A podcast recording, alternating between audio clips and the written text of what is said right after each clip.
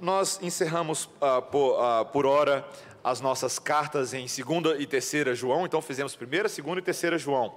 E agora nós vamos retomar alguns sermões no livro dos Salmos. E eu peço a você que nessa manhã abra no Salmo 136. Salmo 136. Nós vamos estudar este salmo em duas partes. No domingo de hoje, a primeira parte dele, até o versículo 9, ah, e no domingo seguinte, no próximo domingo, a segunda parte até o final deste capítulo. Então acompanhe a leitura do Salmo 136, versículos 1 a 9.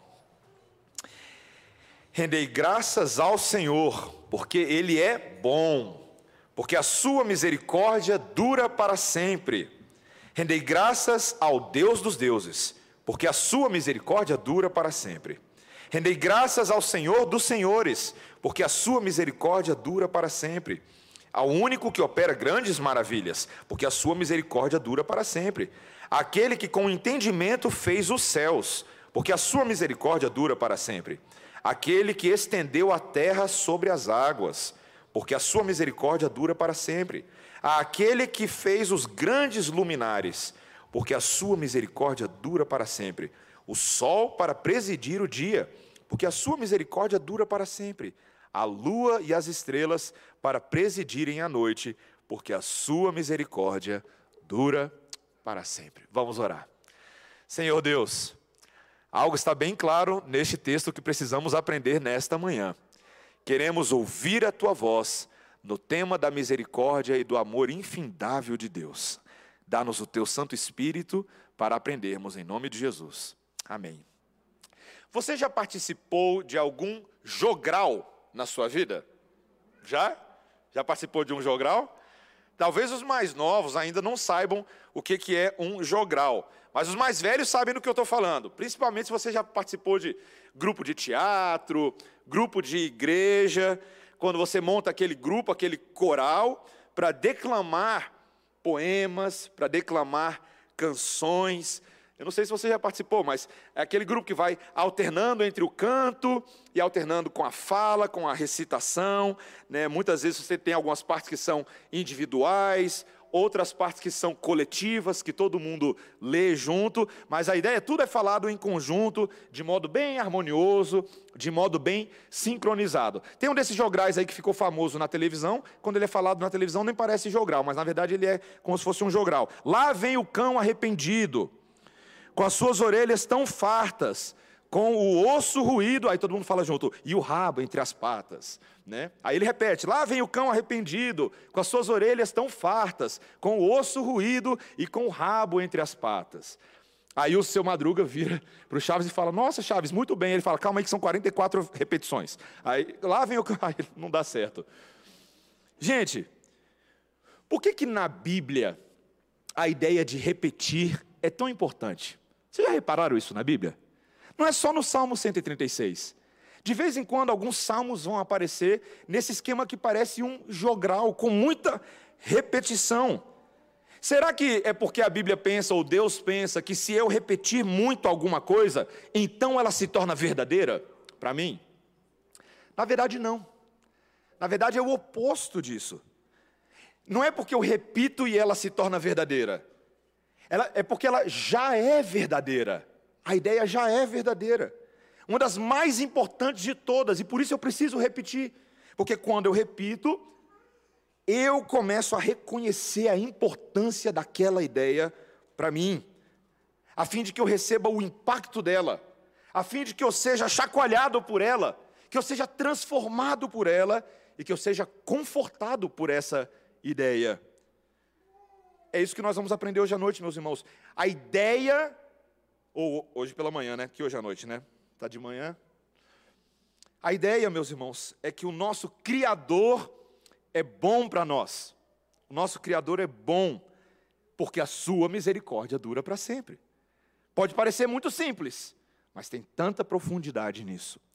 E veja, eu quero ver isso com os irmãos, ah, de duas partes que esse texto nos mostra. Primeiro, o status de Deus, que é um Deus grande e bom e misericordioso. Primeira coisa, dos versículos 1 a 3, tá? Mas segundo, que esse Deus também é o Criador de todas as coisas. E a bondade das boas novas é vista na criação. Então, primeiro, o status grande de Deus, misericordioso e bom, mas em segundo lugar, que a criação mostra o evangelho de Jesus. Então, veja primeiro o status de um Deus que é incomparavelmente grande e imutável. Veja que nos versículos 1 a 3, eu vou ler de novo para a gente, tá? Rendei graças ao Senhor, porque Ele é bom, porque a sua misericórdia dura para sempre. Rendei graças ao Deus dos deuses, porque a sua misericórdia dura para sempre. Rendei graças ao Senhor dos senhores, porque a sua misericórdia dura para sempre. Então, o que foi que foi repetido aí, vez após vez? Vamos lá? Porque a sua misericórdia dura para sempre. E vai ser assim até o final do salmo. Gente, essa frasezinha, posso dizer uma coisa para você essa manhã? Porque a sua misericórdia dura para sempre, é uma das frases mais centrais de toda a Bíblia. De toda a Bíblia. Se você ah, conseguisse ler em hebraico, você perceberia que essa frase aqui, ela está escrita literalmente assim em hebraico. Eu não vou ler em hebraico, não. Eu vou ler a transliteração do hebraico para o português. Para sempre são a sua lealdade e amor pactuais. Lealdade e amor pactuais. Ué, pastor, mas eu estou lendo aqui a sua misericórdia. Meus irmãos, a gente tem que começar a entender algumas coisas. Realmente, quando a gente lê a palavra misericórdia na língua portuguesa, ela perde muito do significado bíblico que ela tem mais profundo. Quando as pessoas falam sobre misericórdia hoje em dia, você lembra às vezes do ceguinho na beira do caminho, fala: Senhor Jesus, filho de Davi, tem misericórdia de mim. Então a gente pensa em misericórdia apenas como um ato de piedade ali, alguém que está passando fome, alguém que está passando dificuldade, aí você faz um ato de bondade. Mas na Bíblia, meus irmãos, misericórdia é um termo muito amplo. E para você aprender bem misericórdia, você precisa ir comigo rapidinho lá em Êxodo 34. Vai lá, abre a Bíblia em Êxodo 34.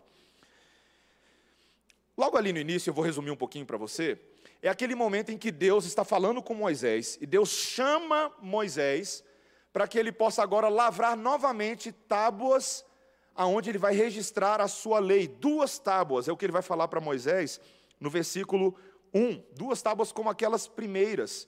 E aí ele vai falar assim para Moisés, basicamente, nos versículos 2 em diante: Olha, você vai se preparar, porque amanhã você vai chegar no Monte Sinai, e ali, bem cedo, bem cedinho no Monte Sinai, eu me revelarei a você eu mostrarei para você a, a, minha lei, o meu propósito, a minha vida. E era um momento muito solene, meus irmãos. Moisés era um, era um mediador do relacionamento entre Deus e o seu povo. E quando Deus chama Moisés, ah, e ele diz, veja no versículo 3: Ninguém suba contigo, ninguém apareça em todo o monte, nem ainda as ovelhas, nem o gado se apresentem de frente dele. Então Moisés ali vai lavrar essas duas tábuas de pedra, como as primeiras, e agora olha só o que, que nos versículos 5 e 6 vão acontecer. Tendo o Senhor descido na nuvem, ali esteve junto dele e proclamou o que? O nome do Senhor. Então olha só, presta atenção. Deus agora, o que vai acontecer nos versículos 6 e 7, é Deus declamando e dizendo a Moisés o que significa o seu nome. O seu nome. Agora, olha o que é, presta atenção, gente. Olha o que está tá embutido dentro do nome de Deus. Versículo 6. E passando o Senhor por diante dele, clamou: Senhor, Senhor, Deus compassivo, clemente e longânimo, e grande em misericórdia e fidelidade, que guarda a misericórdia em mil gerações, que perdoa a iniquidade, a transgressão e o pecado, ainda que não inocenta o culpado, e visita a iniquidade dos pais nos filhos e nos filhos dos filhos, até a terceira e quarta geração. Esse é o amor pactual de Deus. Esse é o significado. Meus irmãos, o que a Bíblia está dizendo é que o nome de Deus, porque o que Deus está fazendo é uma coisa muito engraçada, né? Ele está dizendo para Moisés, Senhor, Senhor. Ele está dizendo qual é o próprio nome dele. É um Deus que é compassivo, clemente e longânimo. Um Deus cujo amor é um amor grande, longo, vasto, paciente. Meus irmãos, um amor que ocupa todas as coisas, mas é um amor que agora ele direciona ao seu povo. Ele direciona Moisés, direciona aos seus filhos, é um Deus que guarda a sua misericórdia até mil gerações. Ou seja, um Deus que vem abençoando não só os pais, mas os avós, os bisavós, os tataravós, mas também os filhos, os netos, os bisnetos e assim por diante. Um amor de Deus que vai varrendo as eras, vai varrendo os tempos. Meus irmãos, quando eu e você ouvimos que esse Deus é um Deus de misericórdia que dura para sempre, isso deveria começar a trazer consolo para o nosso coração e deleite, porque é um Deus que não cuida só de nós, mas Ele cuida dos nossos filhos, cuida dos filhos dos filhos, e as promessas dele vão varrendo e vão alcançando os tempos. É um amor duradouro, resiliente, que não se apaga com o tempo e nem acaba o combustível. Imagina, você agora está repetindo isso num jogral, porque era exatamente assim que o salmo foi concebido para ser lido. Um sacerdote vinha ah, diante do povo de Deus, volta aí agora no salmo 136, volta lá, todo mundo volta no salmo 136. Imagina, tá? O, o sacerdote está lá na frente do povo, né, num papel levítico, e ele está agora diante de toda essa assembleia de israelitas, e eu quero ver se você entendeu então como é que funciona, tá? Vamos lá, as crianças vão ajudar também, os pais vão ajudar as crianças. Então tá lá o sacerdote na frente de todo mundo, ele diz: Rendei graças ao Senhor, porque Ele é bom. Rendei graças ao Deus dos deuses. Rendei graças ao Senhor dos senhores. Você entendeu mais ou menos como é que funciona? Cada vez que você vai repetindo isso, mais e mais isso vai entrando na sua cabeça. Ele é bom e a misericórdia dura para sempre. Ele é o Deus dos deuses e a misericórdia dura para sempre. Ele é o Senhor dos senhores e a misericórdia dura para sempre. Meus irmãos, é inesgotável, é inacabável. Imagina, meus irmãos, é, eu estava tentando pensar numa ilustração para isso, mas é como um poço de água cuja água nunca termina. A sua sede é sempre saciada, ou como o ar que você respira, o oxigênio que nunca acaba. Crianças, vocês já repararam que quando a gente respira, o ar nunca acaba? Vocês já repararam nisso? Nunca chega uma hora que você está respirando assim, você fala: ah, cadê o ar? Cadê o ar? Aí você fica caçando o ar, não está aqui, está aqui embaixo, será? Nunca aconteceu, já aconteceu com você? Não, né? Porque o ar não é assim. O ar parece que nunca acaba. Meus, amor, meus irmãos, o amor de Deus, meus amores, vocês são meus amores. O amor de Deus é como um ar que nunca acaba. Quantas vezes eu e você precisamos de amor nesse mundo, nesse mundo tão cheio de falta de amor? Esse mundo que parece que às vezes só reina o ódio, a injustiça, o sofrimento. E eu e você às vezes sentimos o efeito disso na nossa própria vida, não é mesmo? E às vezes o que a gente mais precisa é do nebulizador do Espírito Santo que infunde oxigênio novo em nós. E sabe o que é bom, meus irmãos? Esse oxigênio nunca acaba. Sempre que eu e você precisamos do ar do amor de Deus, nós o temos à nossa disposição. Deus promete, a misericórdia e o amor pactual dele duram para sempre. E isso nos conforta, meus irmãos. Veja que aqui ele também trouxe duas ideias muito importantes. Ele vai nos lembrar que esse Deus que é bom, ele é o Deus dos deuses e o Senhor dos senhores. Você reparou isso no versículo 2 e 3? Deus dos deuses e Senhor dos senhores. Meus irmãos, Aqui é muito interessante essa frase Deus dos deuses, porque é, ela deixa a gente um pouco confuso. Será que existem outros deuses? Será que assim, esse Deus que a gente está adorando aqui, ele é uma opção de adoração, mas existem outros deuses que outras pessoas adoram e eles são tão Deus quanto o nosso Deus? Aqui, meus irmãos, o salmista está fazendo uma coisa que Moisés fez lá atrás quando o povo saiu do Egito. Lembrando todas as pessoas que apesar de o Egito ter vários deuses, nenhum deles é Deus verdadeiro. Todos eles são falsos ídolos. Por exemplo, lá em Deuteronômio 10, 17, Moisés havia relembrado os israelitas quando ele disse: O Senhor vosso Deus é o Deus dos deuses e o Senhor dos senhores. O Deus grande, poderoso e temível, que não faz acepção de pessoas nem aceita suborno. Ou seja, os outros são deuses que se auto-intitulam deuses, ou que as pessoas chamam eles de deuses, mas não podem ser adorados. Só existe um Deus verdadeiro. Esse é o maior de todos os mandamentos: não terás outros deuses diante de mim. Em outras palavras, você só deve prestar culto e adoração ao único Deus verdadeiro.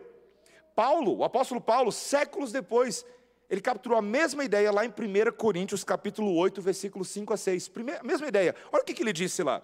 Porque ainda que há também alguns que se chamem deuses, quer no céu ou sobre a terra, como há muitos deuses e muitos senhores, todavia para nós há somente um Deus, o Pai, de quem são todas as coisas e para quem existimos, um só Senhor, Jesus Cristo, pelo qual são todas as coisas e também nós por Ele.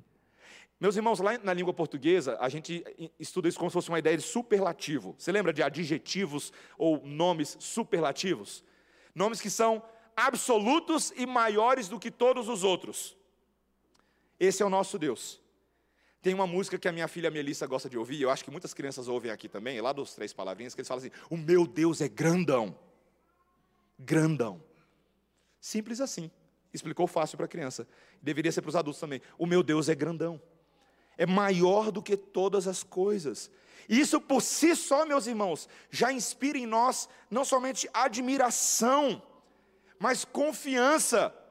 Ninguém pode resistir o poder desse Deus. E também ninguém pode resistir o amor desse Deus, porque a sua misericórdia dura para sempre. São ideias superlativas que esmagam as falsas ideias, mas esmagam o nosso coração de amor também. Meus irmãos, quando eu lembro que eu, Mateus, Felipe Inácio Santos, vosso pastor que vos fala, nesse momento, sou um pequeno pecador que é alcançado pelo amor esmagador de Deus, isso me consola, isso me alivia, isso me lembra que apesar de eu ser muito pequenininho, o meu Deus é muito grandão. E não há nada que Ele não possa fazer para me restaurar, me curar, me amar, me perdoar. Isso nos ajuda, meus irmãos. Nós estamos trabalhando aqui com superlativos, coisas imensas, coisas gigantescas. E esse Deus grandão é visto também na criação. Esse é o nosso segundo ponto. Que esse amor de Deus é visto nas obras da criação que proclamam as boas novas de Jesus. Veja, eu vou fazer uma leitura agora um pouco diferente. Eu vou ler cada verso do 4 até o 9, mas só a primeira linha de cada verso. Olha que interessante.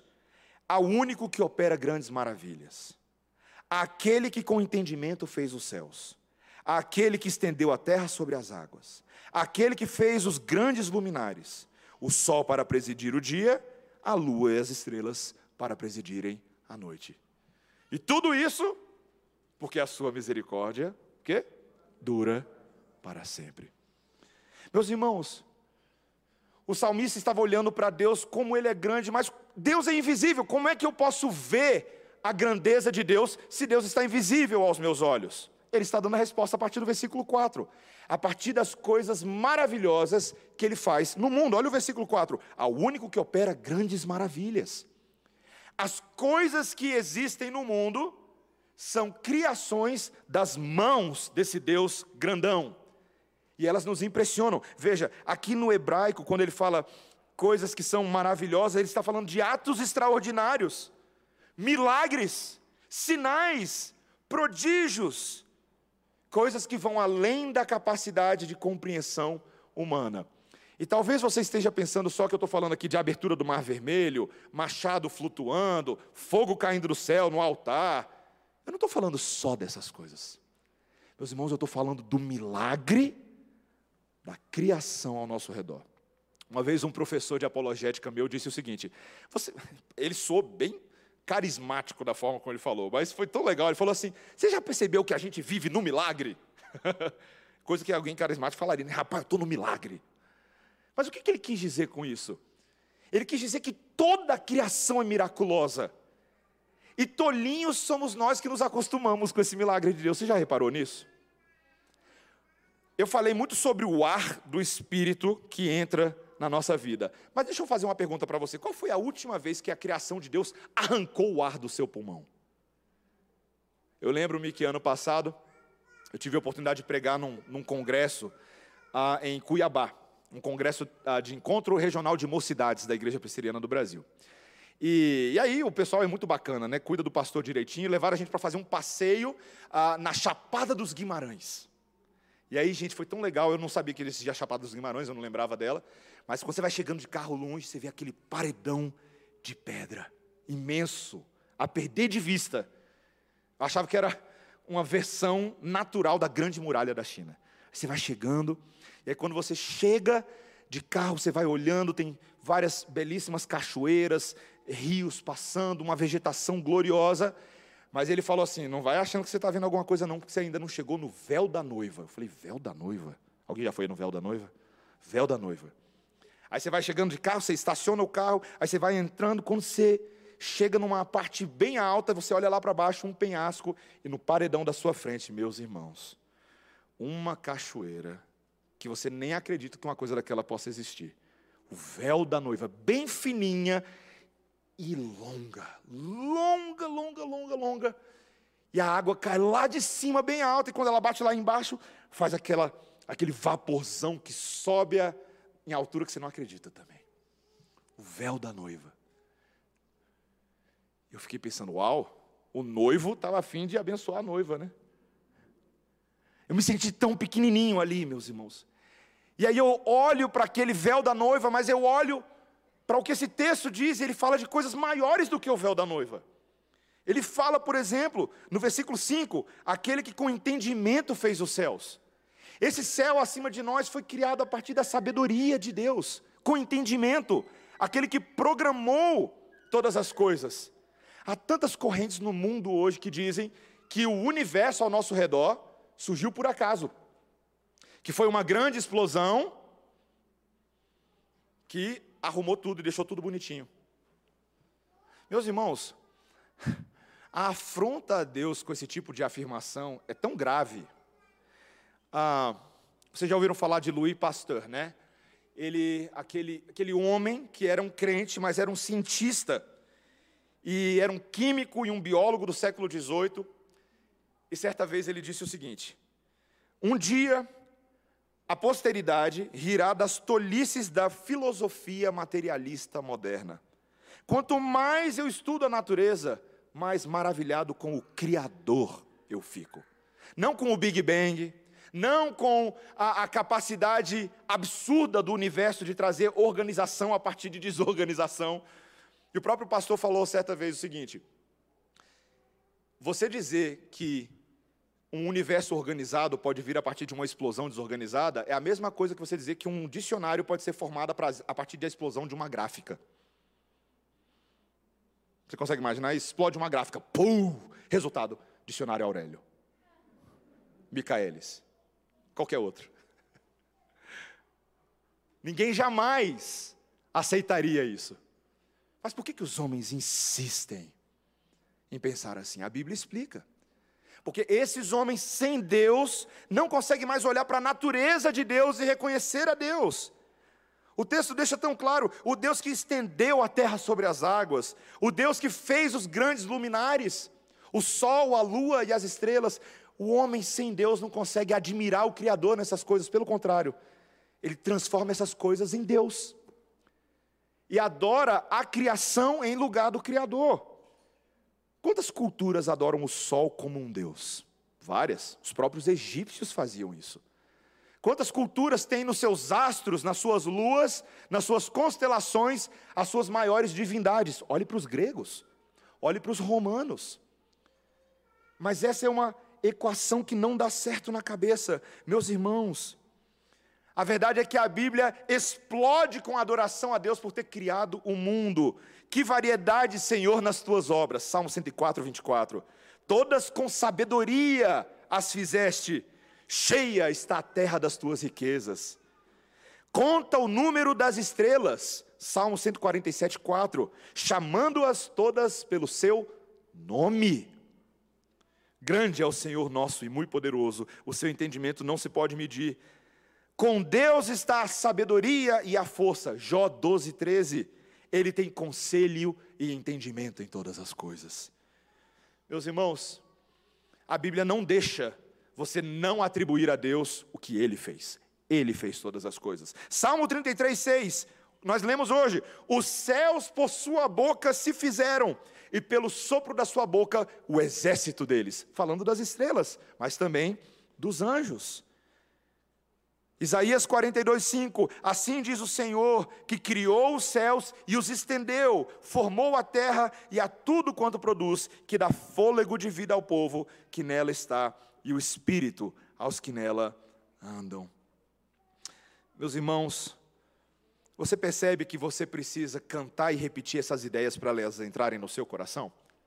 Por que, que a gente tem que cantar essas coisas? Os salmos eram cânticos. Os cânticos que nós cantamos hoje são cânticos para internalizar. Altamente os céus proclamam seu divino criado. Quando você canta isso, você está se acostumando com a ideia de que esse mundo tem dono, de que esse mundo é dele. E se esse mundo tem dono, você deve adorá-lo pela beleza da sua santidade estampada em cada uma das coisas. Como o famoso Sir Thomas Pope Blount disse: cada flor do campo, cada fibra de uma planta, cada partícula de um inseto carrega consigo a marca do seu Criador e pode, se devidamente considerado, dar-nos palestras sobre ética, sobre divindade, sobre vida. Meus irmãos, a Bíblia frequentemente se esforça para lembrar o povo de Deus que o Deus que nos redime, que o Deus que nos salva, é o próprio Deus que criou o mundo, é o mesmo.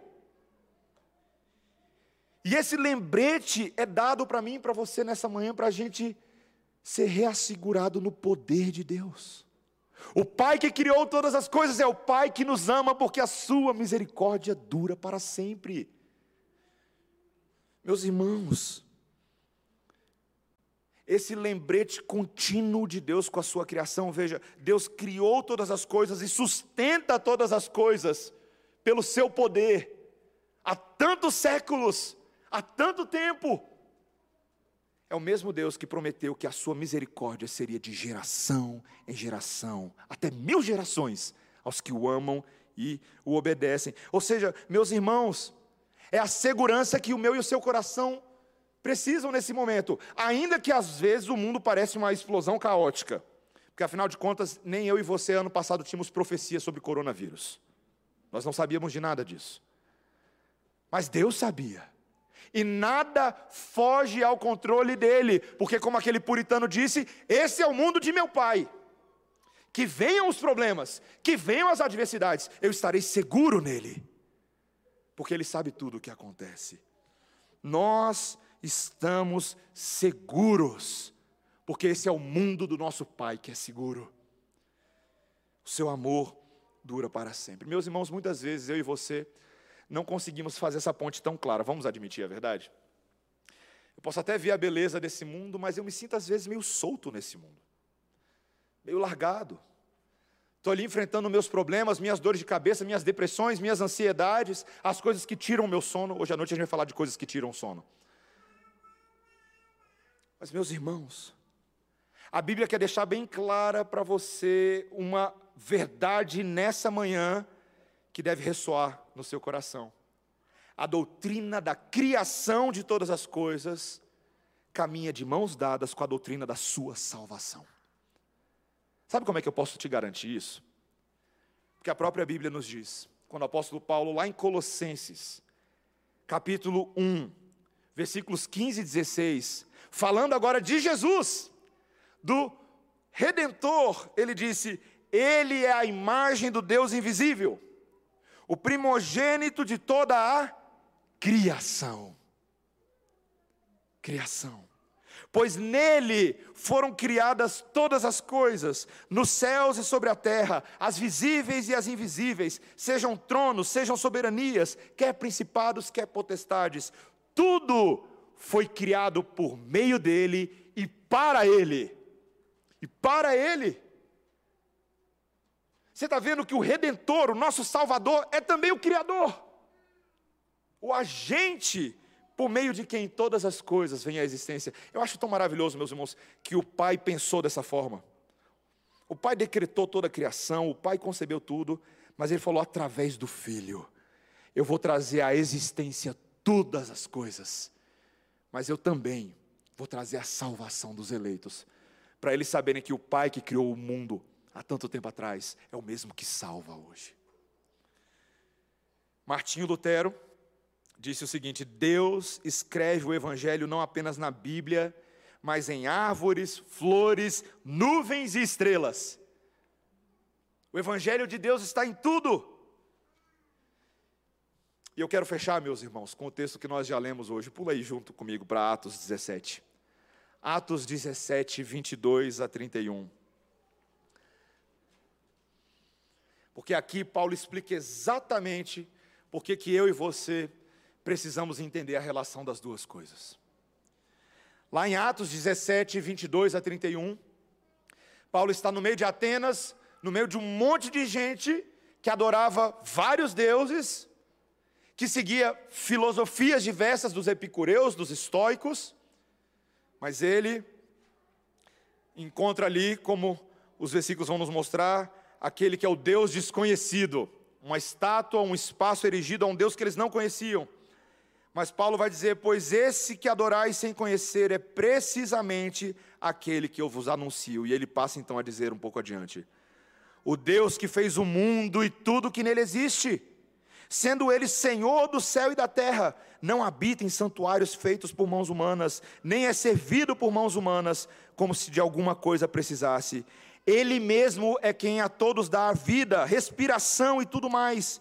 De um só fez toda a raça humana para habitar sobre a toda a face da terra, havendo fixado os tempos previamente estabelecidos e os limites da sua habitação, para buscarem a Deus. Se porventura tateando possam achar, bem que não está longe de cada um de nós, pois nele vivemos e nos movemos e existimos, como alguns dos vossos poetas têm dito, porque dele também somos geração. Veja, presta atenção, ele começou a falar de criação do mundo que Deus criou. Mas ele começa a dizer: esse Deus não está longe de cada um de nós. Não está longe. Meus irmãos, você está ouvindo no meio disso, sabe o que? Olha o que você está vendo. Sabe o que está lá no meio? Porque a sua misericórdia, o quê? Dura para sempre. Está ali no meio. Ele já está soltando. Ele não está longe. Nós nos movemos nele, nele existimos, por causa dele a gente respira como alguns dos próprios poetas de vocês têm reconhecido, mas veja o que ele diz agora.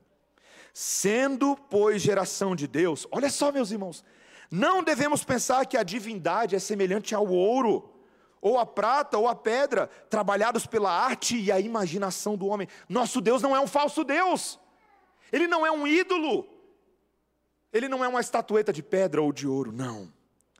Agora olha só, ora, não levou Deus em conta os tempos da ignorância. Agora, porém, notifica aos homens que todos, em toda parte, se arrependam.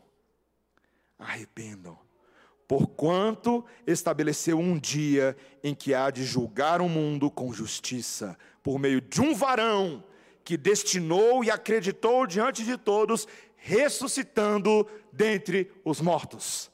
Doutrina da criação e doutrina da redenção de mãos dadas.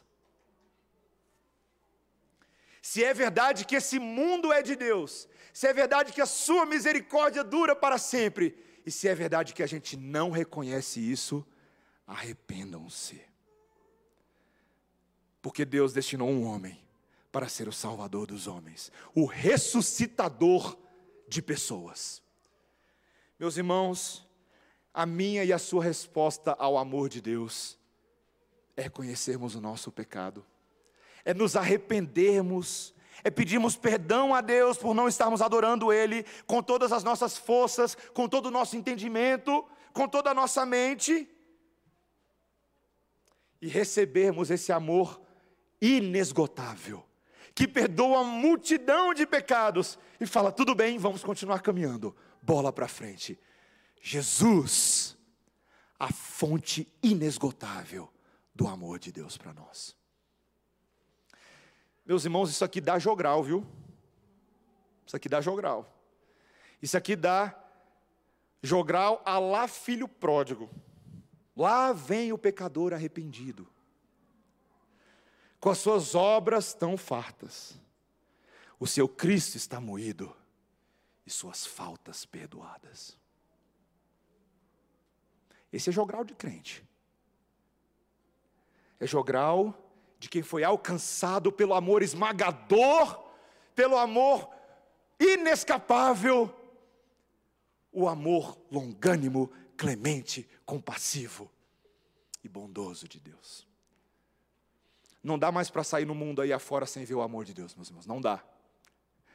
E quando você ficar cheio de alegria, também arrependa-se, porque esse é o mundo do Pai, e Ele quer que você o adore, olhando suas maravilhosas obras, mas lembrando-se invisivelmente, desde que merece nosso louvor, nossa honra e nossa adoração em nome de Jesus.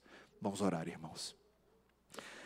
Senhor Deus, a Bíblia é tão repleta de jograis, que repetem vez após vez para nós que a tua misericórdia dura para sempre. E não é somente para nós, é para os nossos filhos e para os filhos dos filhos e para os netos e para todas as gerações a quem o Senhor deseja abençoar. Senhor, queremos carregar esta tocha adiante, este brasão. Ensina-nos, ó Pai, a vivermos, a amarmos o verdadeiro Evangelho de Cristo Jesus, estampado em cada flor, em cada passarinho, no azul do céu ou na escuridão da noite. Nós vemos o amor resgatador de Jesus. Em nome dele nós oramos. Amém. Irmãos,